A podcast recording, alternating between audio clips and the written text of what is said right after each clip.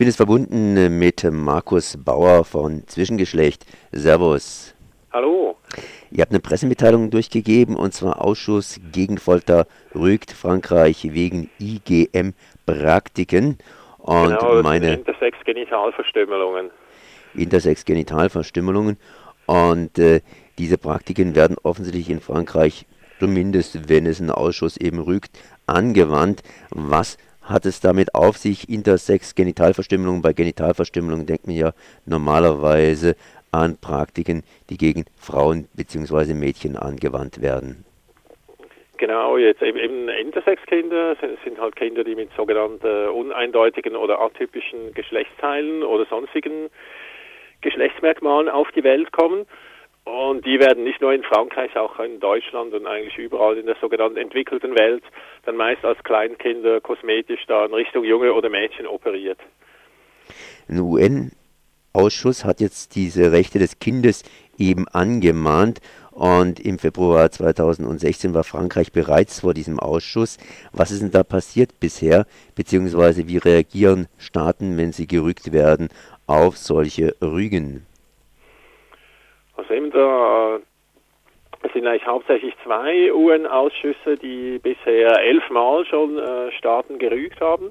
Das einerseits der Ausschuss für die Rechte des Kindes, die stufen IGM als äh, schädliche Praxis ein. Das ist äh, was wo, worunter auch äh, die weibliche Genitalverstümmelung FGM fällt oder Zwangsheiraten oder Ehrenmorde, eben schädliche kulturelle Praxis.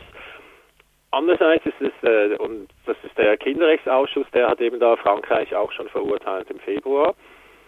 Und das andere ist der UN-Ausschuss gegen Folter, der stuft IGM ein als sogenannte unmenschliche Behandlung, die gegen das Folterverbot verstößt.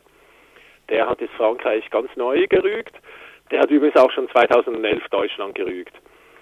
Und was die Ausschüsse von den Staaten jeweils fordern, ist, dass sie gesetzgeberische Maßnahmen ergreifen und sonstige nötige Mittel. Einerseits, äh, um die Erhalt, Einhaltung der körperlichen Unversehrtheit von Intersex-Menschen zu garantieren, sowie andererseits, um Überlebenden oder Opfern dieser Praxis äh, Wiedergutmachung zu gewährleisten, inklusive angemessene Entschädigung.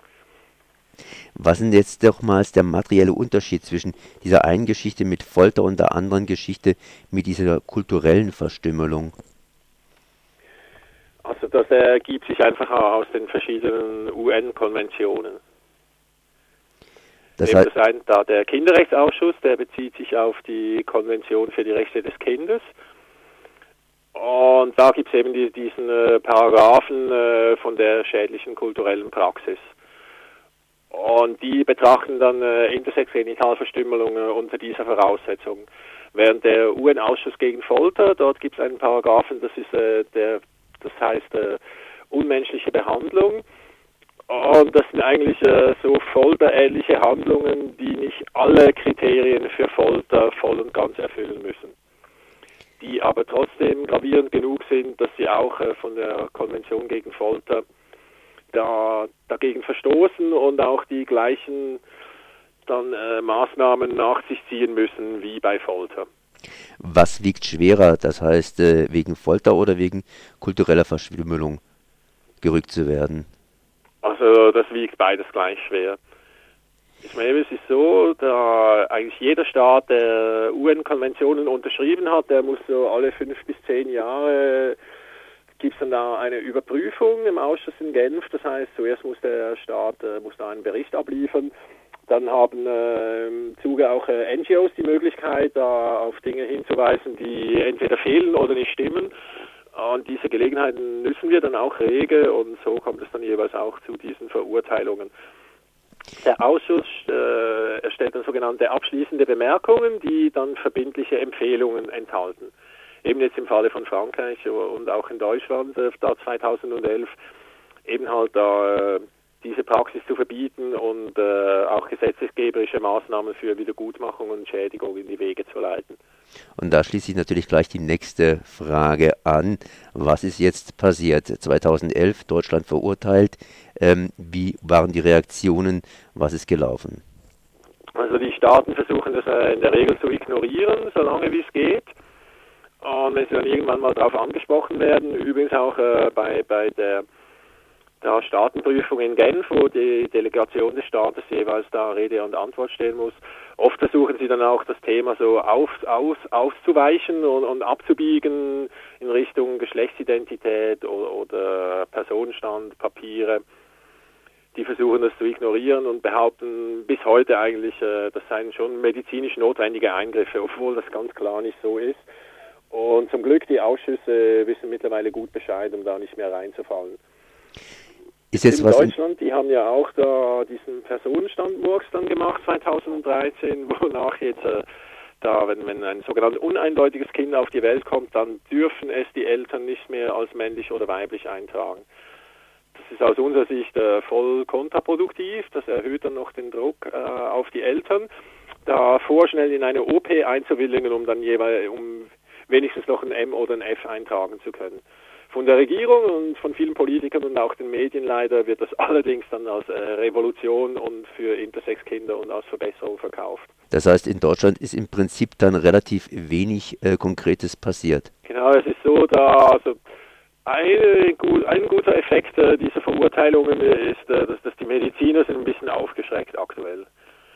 Ja, das hat sie, äh, bei denen hat das natürlich ziemlich eingeschlagen da, dass jetzt da, das, äh, weil man muss auch sagen, Betroffene sagen eigentlich seit 20, über 20 Jahren, dass das äh, Folter und Verstümmelung ist. Bis jetzt, bisher konnten einfach die Ärzte das immer nur igno schön ignorieren und jetzt, wo halt auch äh, UN-Ausschüsse das feststellen, kommen sie ein bisschen in Verzugszwang. Aktuell, äh, also seit mehreren Jahren, äh, soll es da auch eine neue deutsche Intersex- oder DSD-Leitlinie erstellt werden.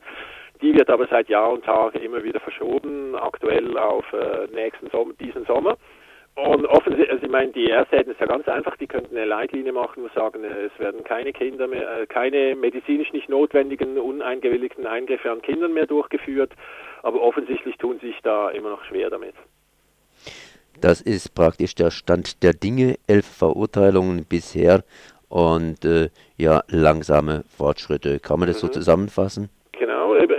Da, also die elf Verurteilungen, das sind übrigens äh, Staaten hauptsächlich aus Europa, aber auch aus äh, Südamerika, Chile, aus Asien, Hongkong.